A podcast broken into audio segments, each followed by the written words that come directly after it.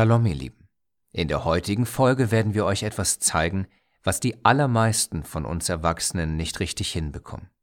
Es ist aber so, dass wenn ihr direkt im jungen Alter schon damit anfangt, es euch dann später viel, viel leichter fallen wird, diesen super schwierigen Punkt umzusetzen. Vielleicht wird es euch sogar so leicht fallen, dass wir dann am Ende von euch dazulernen können. Aber eins nach dem anderen.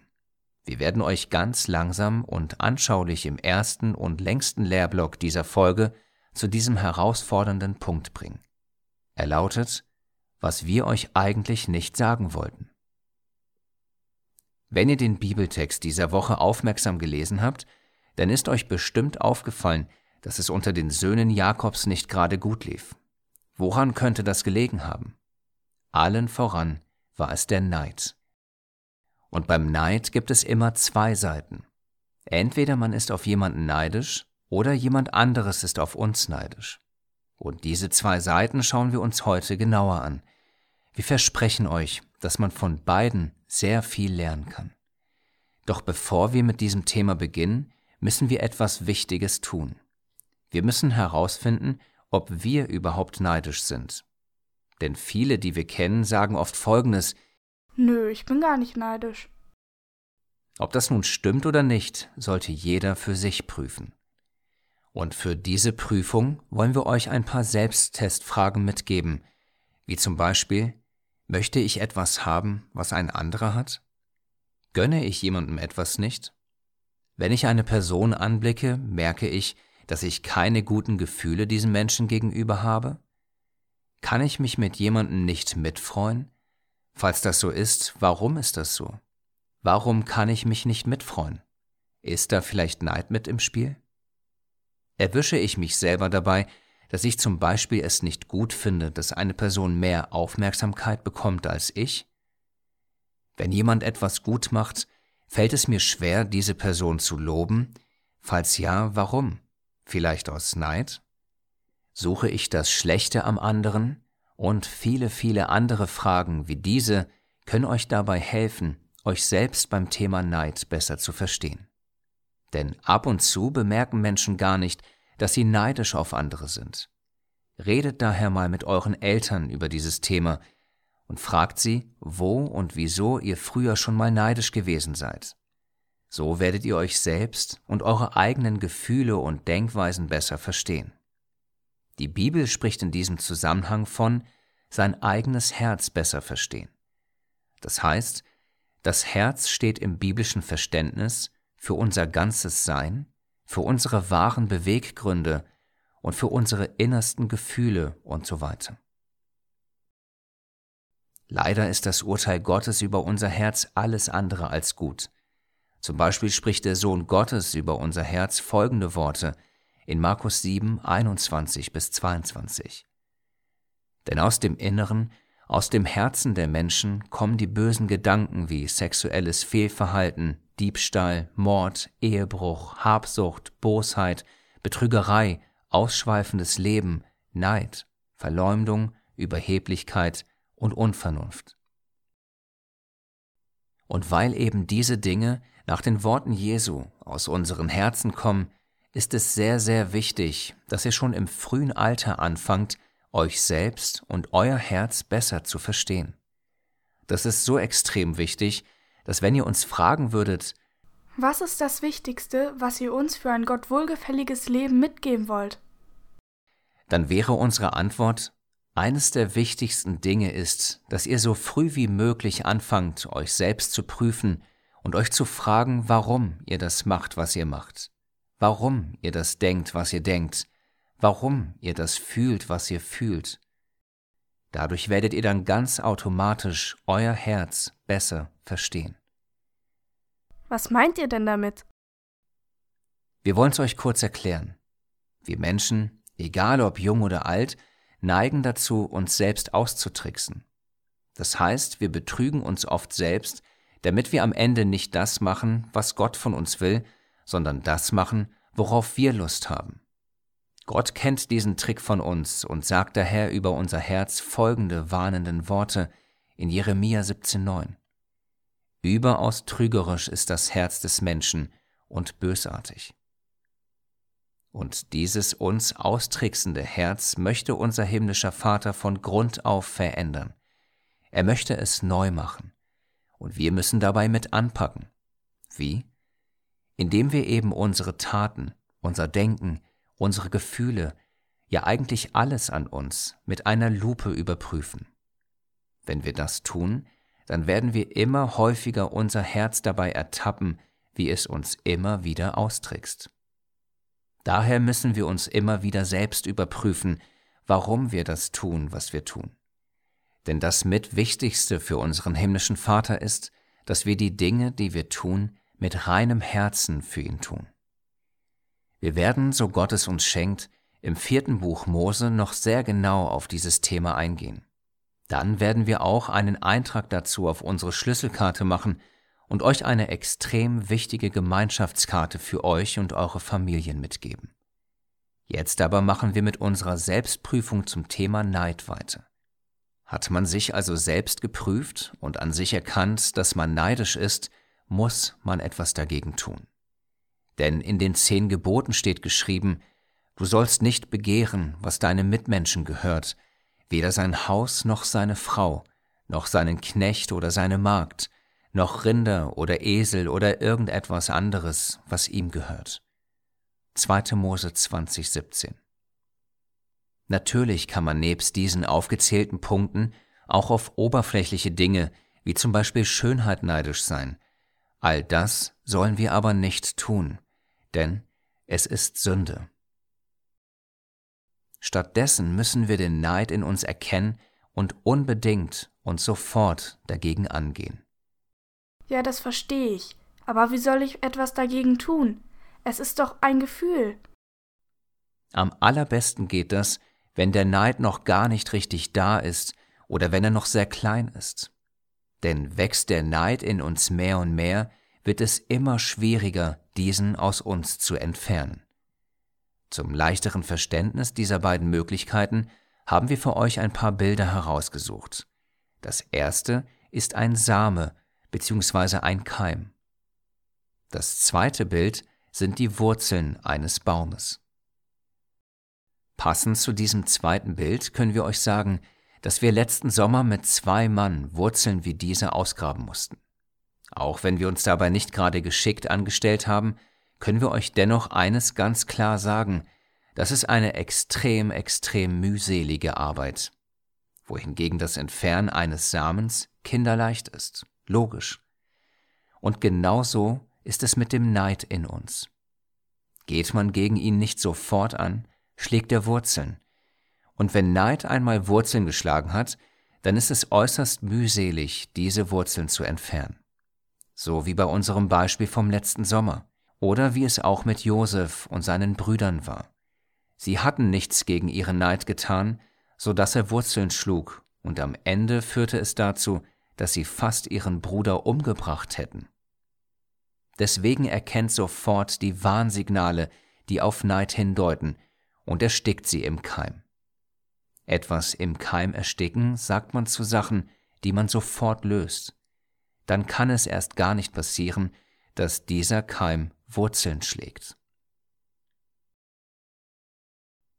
Wir möchten euch zu diesen Beispielen aus Samen und Wurzeln eine Lehre fürs Herzkarte zum Thema Neid mitgeben. Auf dieser Karte werden die beiden Sprichwörter zu einem vereint. So könnt ihr euch das Ganze dann leichter merken. Ich muss Neid im Keim ersticken, so dass er bei mir keine Wurzeln schlägt. Das heißt, ich muss mich selbst prüfen, ob ich neidisch auf jemanden werde. Hierzu kann ich auch meine Eltern um Hilfe bitten, dass sie auf mich acht geben. Und wenn ich neidisch werden sollte, muss ich sofort dagegen angehen. Ich muss meinen Neid im Keim ersticken, denn sollte er größer werden, dann könnte er Wurzeln schlagen. Und dann fangen die Probleme erst richtig an, und ich muss mich voll anstrengen, dass dieser blöde Neid endlich wieder verschwindet. Okay, das habe ich nun alles kapiert. Und was mache ich, wenn andere auf mich neidisch werden? Was soll ich dann tun? Ehe wir darauf antworten, wollen wir euch kurz erzählen, was wir über euch denken bzw. gedacht hatten. Was meinen wir damit? Immer wieder beim Schreiben dieser Folgen kommen wir an den Punkt, dass wir uns fragen, ob ihr das, was wir euch erklären wollen, schon verstehen könnt oder wir zu viel von euch erwarten. Wenn wir dabei an Themen gehen, die selbst für unsere Tora für Erwachsene Serie total schwierig sind, dann klammern wir diese für euch eigentlich sofort aus. Nur dieses Mal schossen uns folgende Fragen durch den Kopf. Kann es sein, dass wir euch zu wenig zumuten? Kann es sein, dass wir denken, weil es schon für Erwachsene total schwierig ist, dass wir es dann von unseren Kindern erst gar nicht erwarten brauchen? Kann es sein, dass wir euch und das, was ihr alles könnt oder können würdet, völlig unterschätzen? Diese und ähnliche andere Fragen stellten wir uns auch bei dem zuvor genannten Punkt, der selbst für Erwachsene total schwierig zu verstehen ist. Aber innerhalb weniger Minuten wurden uns die Fragen sehr klar mit einem Ja beantwortet. Das heißt, wir trauen euch da viel zu wenig zu. Denn ihr habt wesentlich mehr drauf und seid zu wesentlich mehr fähig, als wir es euch in gewissen Dingen zutrauen. Wir erklären euch warum. Stellt euch dazu mal folgendes Ereignis vor, was sich ungefähr so abgespielt hat. Ein Kind hat ein nagelneues Hoverboard geschenkt bekommen. Es ist ein paar Tage damit herumgefahren und dann kommt der Sabbat. Das Kind möchte natürlich am liebsten jede freie Minute damit fahren und nimmt daher das Teil auch mit zur Gemeinschaft. Und natürlich sind dort auch andere Kinder, und natürlich möchten die auch mal damit fahren. Klar, selbst für einige Erwachsene ist so ein Ding reizvoll, wie viel mehr dann für Kinder. Lange Rede, kurzer Sinn, das Kind ist nach der Lesung mit all seinen anderen Geschwistern im Park und fährt natürlich weiterhin die ganze Zeit mit dem Board rum. Nach einer gewissen Zeit sieht das Kind andere beim Frisbee spielen und möchte mitmachen. In dieser Zeit kommt ein anderes Kind vorbei, schnappt sich das Teil und rennt damit um die Ecke, sodass es ungestört und ungesehen damit rumfahren kann. Leider fehlt dem Kind die Übung und es kommt, wie es kommen muss. Das Kind fällt hin und ein Teil des Hoverboards geht kaputt. Das andere Kind, dem das Board gehört, kommt vom Frisbee-Spielen zurück, sieht das kaputte Teil und ist natürlich total traurig darüber.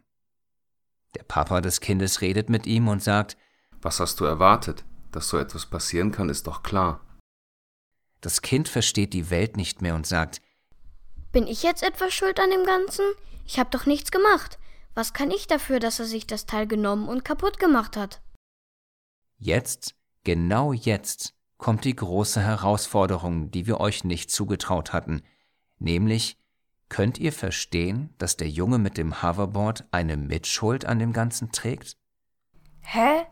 Was? Warum das denn? Er hat doch nichts gemacht und ist total unschuldig. Ja, ihr habt recht, denn tatsächlich kann er ja nichts dafür, dass das andere Kind, ohne zu fragen, gefahren ist. Auch kann er nichts dafür, dass es kaputt gegangen ist. Für all das kann das Kind nichts. Aber wie würdet ihr denn dann folgende Fragen zu dieser Situation beantworten? War es nicht klar, dass die anderen Kinder auch damit fahren wollen würden? Würde das Kind, wenn eines seiner Geschwister so ein Hoverboard hätte, nicht auch liebend gerne damit fahren wollen? Wäre es daher nicht besser gewesen, das Board mit ihnen zu teilen und seinen Geschwistern zu zeigen, wie es richtig geht? Dann wäre sicherlich das eine Kind damit nicht um die Ecke gerannt, damit es ungesehen fahren kann. Aber wie hätte sich das Kind denn stattdessen verhalten sollen? Denkt doch mal darüber nach. Ihr kennt die Antwort. Wäre es nicht viel vorbildlicher gewesen, sein Board an diesem Tag ganz besonders häufig seinen Geschwistern abzugeben? Denn schließlich kann man ja an all den anderen Tagen in der Woche damit so oft herumfahren, wie man will. Wäre das so nicht viel besser und liebevoller gewesen? Oder wollte man es ganz und gar für sich allein haben und es nicht mit seinen Geschwistern teilen? Vielleicht versteht ihr jetzt, worauf wir hinaus wollen. Denn uns geht es nicht darum, wer Schuld hat.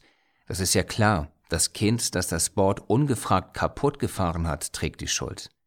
Aber die viel wichtigere Frage ist, kann ich dennoch aus der Situation etwas für mich und mein Leben dazulernen? Ja, das kann man. Aber dazu muss man die Schuld bei sich selbst und nicht bei den anderen suchen. Nur leider ist es so, dass das die allerwenigsten Menschen tun. Stattdessen wollen wir nicht die Fehler bei uns selbst suchen, sondern sie lieber anderen geben. Und das war schon immer so. Es ist tatsächlich mit die erste Eigenschaft, die wir in der Heiligen Schrift über uns selbst lernen können. Denn direkt die ersten Menschen, also Adam und Eva, taten genau das nach ihrem ersten Fehler. Sie gaben die Schuld dem anderen. 1. Mose 3, 12 bis 13. Da antwortete Adam, Die Frau, die du mir gegeben hast, die gab mir von dem Baum und ich aß. Da sprach Gott der Allmächtige zu der Frau, Warum hast du das getan? Die Frau antwortete, Die Schlange war's, die mich verführt hat. Ihr seht, wie schon damals jeder dem anderen die Schuld gibt.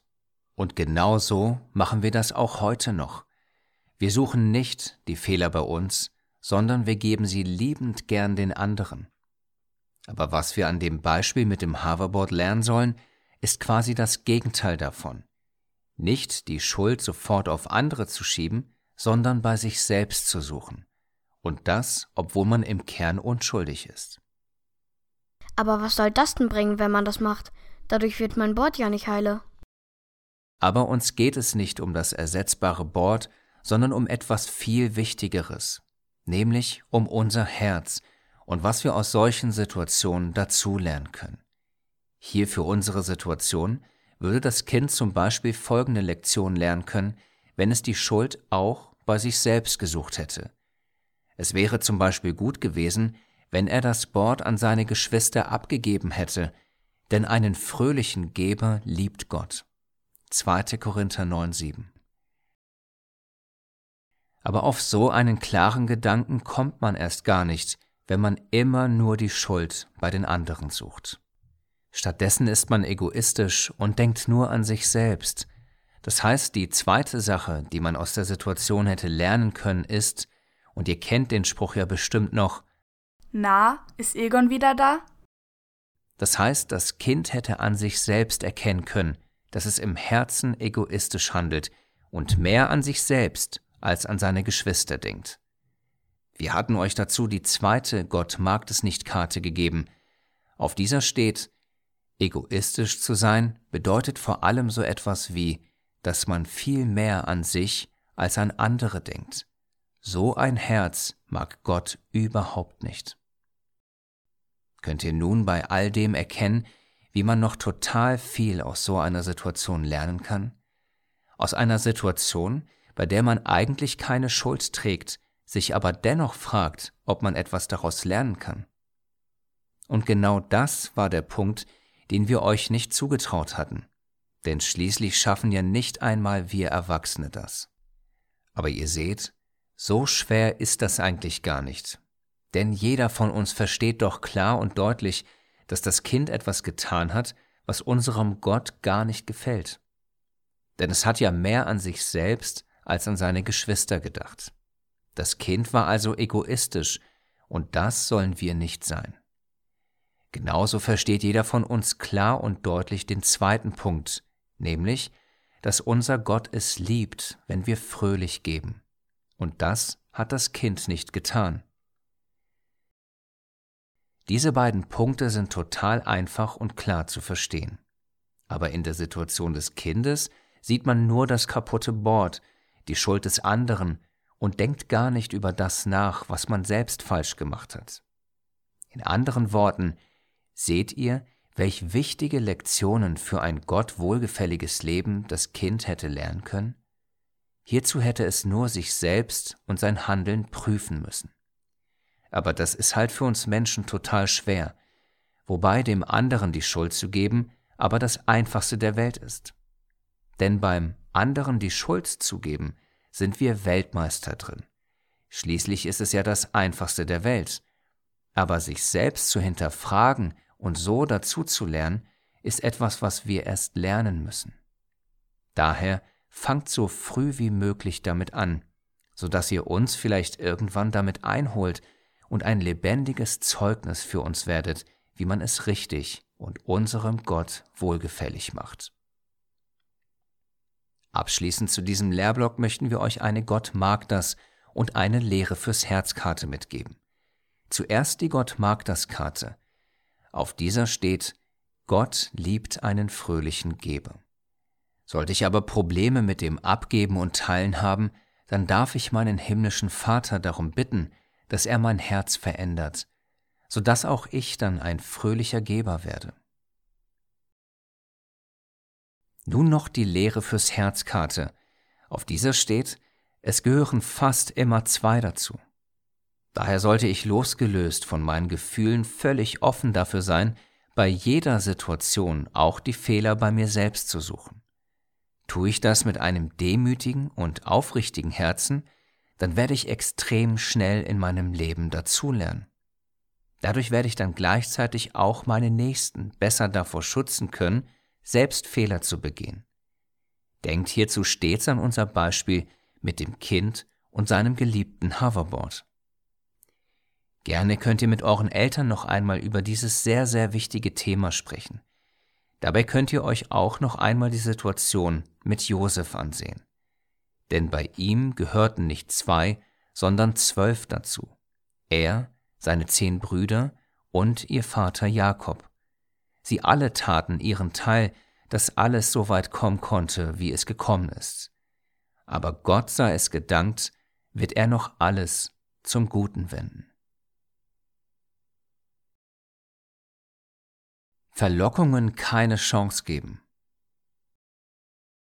Mit dieser Überschrift sind wir bei einem sehr, sehr wichtigen, aber gleichzeitig auch sehr, sehr traurigen Thema angekommen. Denn wir müssen euch dazu sagen, dass wir viele, viele Geschwister an dieser Prüfung haben scheitern sehen. Leider. Denn vor allem in der heutigen Zeit ist die Verlockung zwischen Mann und Frau bzw. zwischen Jungs und Mädels ganz besonders groß so groß, dass eben viele Gläubige daran scheitern. Josef, der wie zuvor erwähnt in vielen Dingen absolut vorbildlich handelte, scheiterte nicht daran. Im Gegenteil, er meisterte die Situation mit einer 1 plus mit Sternchen. Wir lesen dazu in 1. Mose 39, Verse 9 bis 10. Potiphas Frau ließ nicht locker. Jeden Tag redete sie auf Josef ein, er aber hörte nicht darauf und ließ sich nicht von ihr verführen, um mit ihr zusammen zu sein. Und er sagte zu ihr, Wie könnte ich so etwas tun? Es wäre eine große Sünde gegen Gott.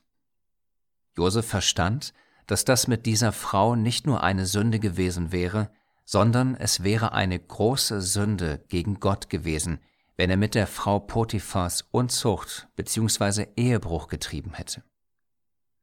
Wir möchten euch hier kurz zu dem Wort Unzucht eine Warnkarte mitgeben, die ihr dann bei Fragen genauer mit euren Eltern besprechen könnt. Nur innerhalb des heiligen Ehebundes dürfen Mann und Frau miteinander Intimitäten austauschen. Tut man das außerhalb der Ehe, begeht man Unzucht. Und Unzucht ist etwas, was unseren Gott sehr zornig macht. Die Bibel macht uns das unmissverständlich und sehr warnend klar. Epheser 5, 5 bis 6. Denn dies sollt ihr erkennen und wissen, keiner, der Unzucht treibt, hat Anteil am Erbe im Reich Christi und Gottes. Lasst euch also von niemandem verführen, der euch durch sein leeres Geschwätz einreden will, dass dies alles harmlos sei. Gerade mit einem solchen Verhalten ziehen die Menschen, die Gott nicht gehorchen wollen, Gottes Zorn auf sich.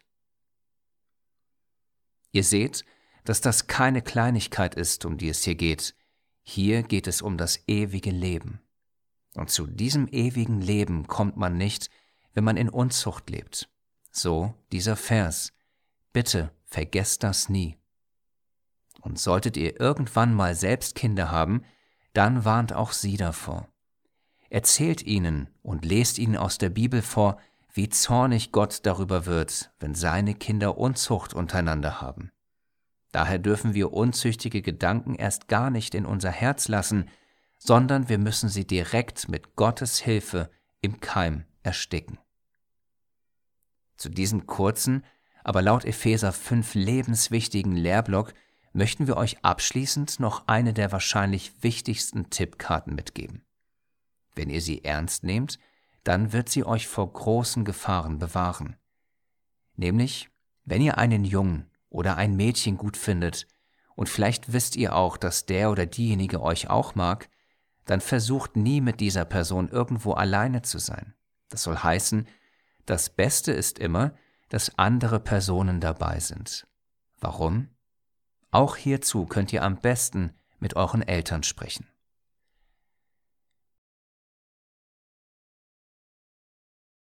Ich hab doch nichts falsch gemacht.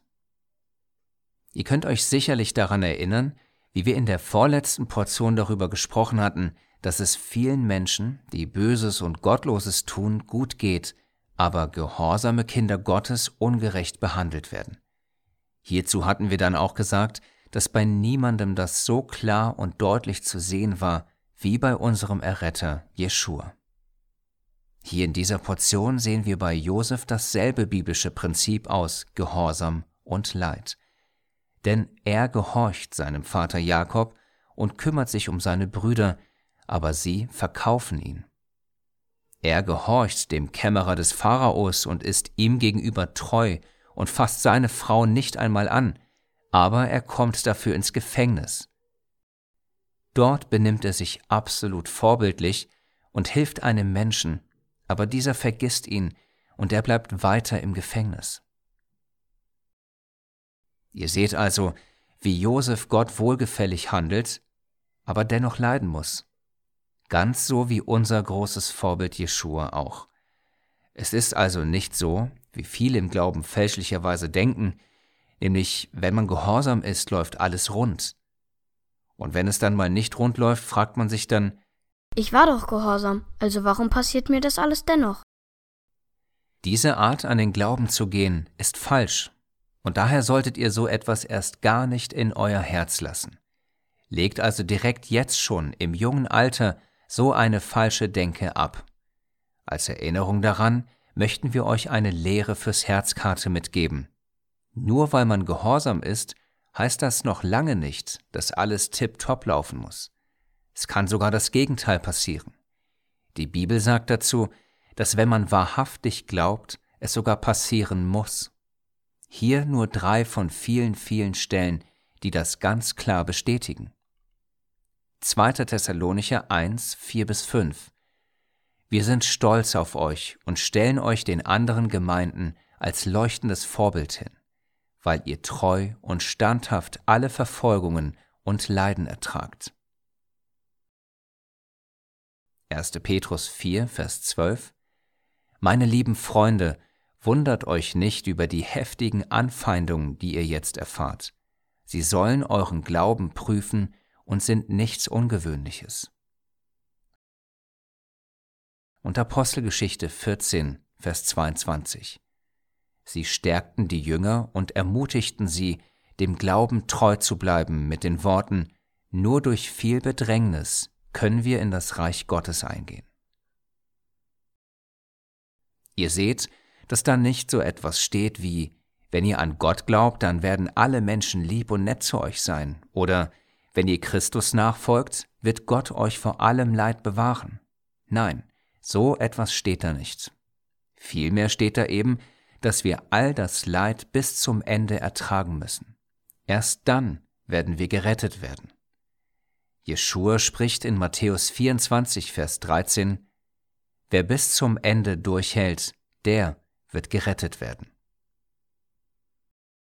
Das Ganze ist, wie schon einmal in einer der Folgen erwähnt, ein sehr weitreichendes und vor allem für unsere noch bevorstehende Zeit wichtiges Thema.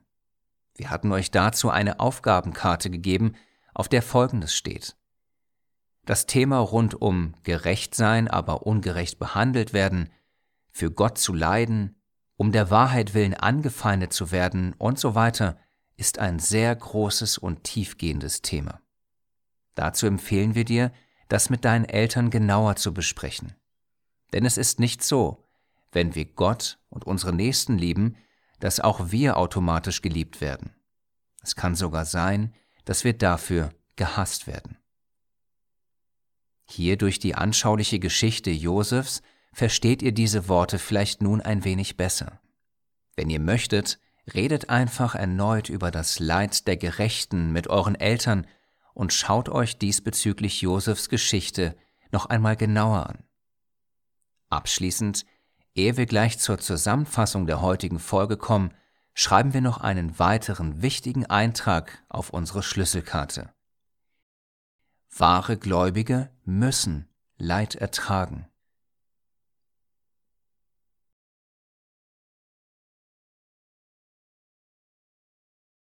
Die Zusammenfassung der neunten Portion.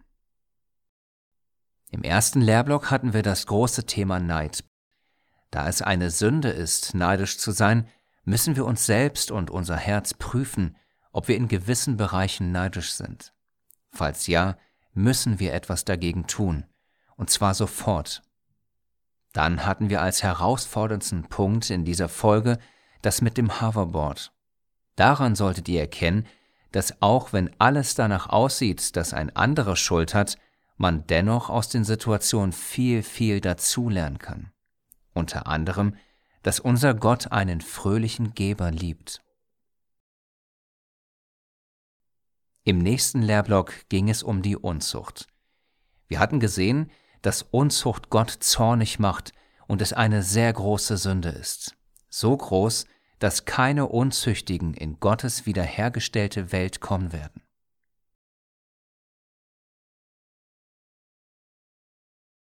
Und zuletzt haben wir uns angesehen, dass Gehorsam nicht immer bedeutet, dass alles tiptop laufen muss.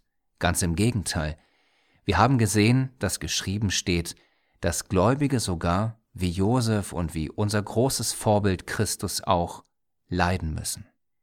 Und wie das Leid Josefs weitergeht, sehen wir dann in der nächsten Portion.